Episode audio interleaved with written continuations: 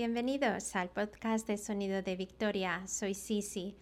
Antes de empezar, me gustaría compartir que estos audios están disponibles en distintas plataformas, incluyendo iTunes y Spotify, donde los puedes descargar gratuitamente o los puedes compartir con otras personas si piensas que pueden beneficiarse del contenido. En el podcast de hoy exploraremos el tema de las señales. Nunca he sido una persona que lee revistas de entretenimiento. Podría decirse que les echo un vistazo cuando estoy en la peluquería o en los supermercados.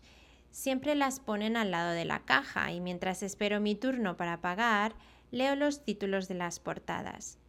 La mayoría de las veces los títulos me hacen sentir compasión por los artistas. Otras veces me hacen reír porque dan la sensación de que presentan temas porque simplemente necesitan contenido. Pero no hay sabiduría en ellos y sin embargo la gente los lee como si fueran fuentes de gran conocimiento. En particular me llaman la atención aquellos que empiezan con frases como Cinco señales de que necesitas cambiar de teléfono móvil. 10 señales que demuestran si eres inteligente. 6 señales de que él te quiere, etc. Es la palabra señales la que capta mi interés. Hablando de señales como un signo, seña o marca, el diccionario dice que las señales se crean de acuerdo a pautas para que puedan ser reconocidas por la mayor cantidad de gente posible y ubicadas en lugares visibles para llamar la atención. ¿Qué tipo de señales te vienen a la mente en este momento? Señales de móvil, que si hay cobertura o no, de tránsito, señales de buenos o malos hábitos, a mí me viene a la mente el tipo de señales que el hombre no puede duplicar o por las que no puede atribuirse el mérito. Ese tipo de señales son actos sobrenaturales. Tienen el propósito de dejar huella. Tienen el poder de tocar y cambiar una persona. Y sin duda hay una señal específica que ya ha sido hecha visible para beneficio de la mayor cantidad de gente posible. Y es la siguiente. En una ocasión, Jesús estaba rodeado de los religiosos de la época, los escribas y fariseos, quienes pedían a Jesús una señal que demostrara que Él era el Mesías que estaban esperando. Como si los milagros que habían presenciado no fueran suficiente evidencia. La respuesta de Jesús la podemos encontrar en el libro de Mateo, capítulo 12, y dice así, Esta generación mala y adúltera demanda una señal, pero no se le dará otra señal que la señal del profeta Jonás. Porque como estuvo Jonás en el vientre del gran pez tres días y tres noches, así estará el Hijo del Hombre en el corazón de la tierra. Tres días y tres noches.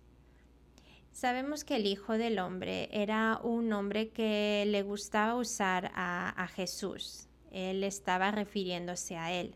La historia de Jonás, por el otro lado, es muy popular entre los niños, porque Jonás fue tragado por la ballena.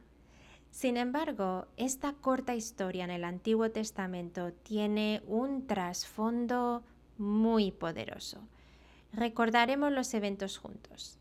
Jonás es un profeta de Dios que recibe la misión de ir a la gran ciudad de los enemigos de Israel y advertirles de que debían arrepentirse de sus caminos. Y Jonás, sabiendo que Dios los perdonaría, no quiso ir. De hecho, se subió a un barco en dirección contraria donde debía ir. ¿Destino? El sur de España, conocida como Tarsis en aquella época. Su desobediencia causó que Dios mandara una tormenta y que Jonás fuera lanzado al agua, y que el gran pez que Dios había preparado se tragara a Jonás, donde pasaría tres días y tres noches en su vientre, antes de ser escupido.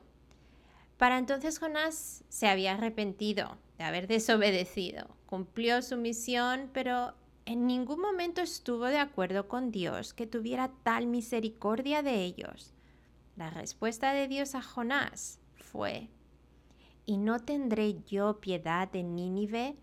Aquella gran ciudad donde hay más de 120.000 personas que no saben distinguir entre su mano derecha y su mano izquierda y muchos animales? Y eso es punto final. Así termina el libro de Jonás con esas palabras de piedad.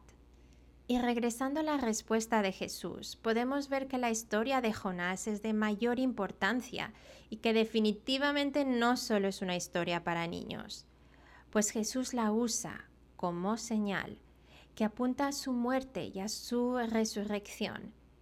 Jesús murió y resucitó al tercer día. Esa es la señal de que Él es el Mesías. Esa es la señal de que tanto amó Dios al mundo que no dudó en entregarle a su Hijo único para que todo el que crea en Él no perezca, sino que tenga vida eterna.